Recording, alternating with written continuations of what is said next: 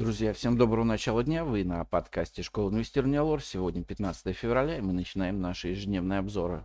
Итак, сегодня у нас в фокусе дня по экономикам. В 13.00 из ЕС смотрим промпроизводство за декабрь. А в 13.00 также ЗЕС торговый баланс за декабрь. В 16.30 из США индекс производственной активности Нью-Йорка за февраль. В 16.30 из США розничные продажи за январь. И в 17.15 из США промпроизводство за январь. По Центробанкам в 17.00 можем посмотреть э, выступление главы ЕЦБ Лагарда. По компаниям Softline пройдет ВОЗа по смене юрисдикции. По отчетностям отчитается Яндекс, МСФО за четвертый квартал 2022 года. По нефти и газу э, в 12.00 ежемесячный доклад Международного энергетического агентства – в ЕС начинает действовать ограничение цен на газ. Турции проходит второй день газового саммита и в 18.30 запасы нефти из США. Ну а из другого, Путин в режиме видеоконференции проведет очередное совещание с членами правительства.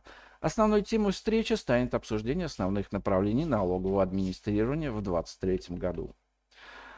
Ну а у нас в выпуске поводов для роста акций нет. Индекс московской биржи, как мы вчера и предполагали, снизился на 1,4%. Причем распродажи шли по всему спектру бумаг. Вечерняя сессия также не улучшила настроение, и рынок закрылся на внутридневном минимуме, что говорит о большой вероятности продолжения снижения. Причины распродажи две. Это отсутствие поводов для дальнейшего роста и страхи резкого ухудшения геополитической ситуации в длинные выходные на следующей неделе. Внешний фон сегодня пока слабо негативный. Процент теряет нефть, спустившись чуть ниже 85 долларов за баррель. В минусе американские фьючерсы, а также промышленные и драгоценные металлы. По СМИ прошла информация, что новые санкции Запада будут направлены в том числе против Альфа-банка, Росбанка и Банка Тинькофф. Альфа на рынке не торгуются, а два других банка будут сегодня под сильным давлением. Хуже рынка, как и вчера, могут быть черные металлурги. Они наиболее сильно росли ранее, а теперь их меньше других жалко продавать. Газпром нефть фундаментально очень сильна, но техническая картина по ней сейчас откровенно медвежья. Акции «Газпрома» борются за техническую поддержку. Пробой вниз отметки 155 рублей может спровоцировать усиление распродаж. Сегодня Яндекс опубликует результаты за четвертый квартал прошлого года.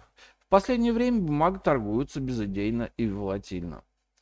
Какую-то определенную определенность могут внести новости о реструктуризации бизнеса компании, но не факт, что они появятся сегодня. По доллару и рублю.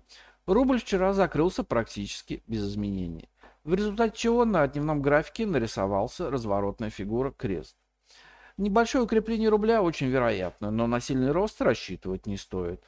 Все та же геополитика вызывает повышенный спрос на доллар и юань уже в начале следующей недели.